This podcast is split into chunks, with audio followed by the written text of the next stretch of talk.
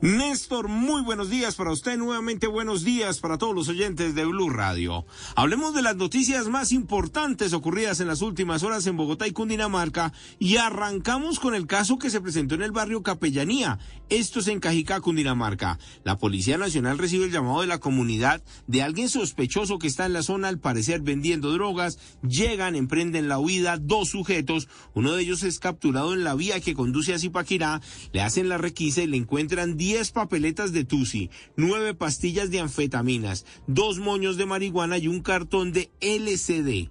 Cuando siguen verificando eh, los antecedentes de esta persona, pues encuentran simplemente un tono agresivo del sujeto de 23 años, de allí golpeados de los uniformados que resultan lesionados, verifican y se trata de Jonathan Alexander Delgado Delgado.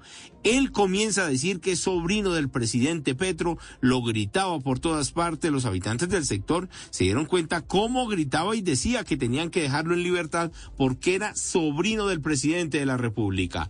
De inmediato los policías lo llevan a un centro médico, de allí la atención de los galenos lo entregan a la fiscalía para que responda por la agresión a los servidores públicos, por el tráfico y porte de estupefacientes. Y es en la madrugada cuando le comienza a contar a la misma Policía Nacional o por lo menos eso dice la investigación que él es el hijo de la actual esposa de Juan Fernando Petro, hermano de Gustavo Petro.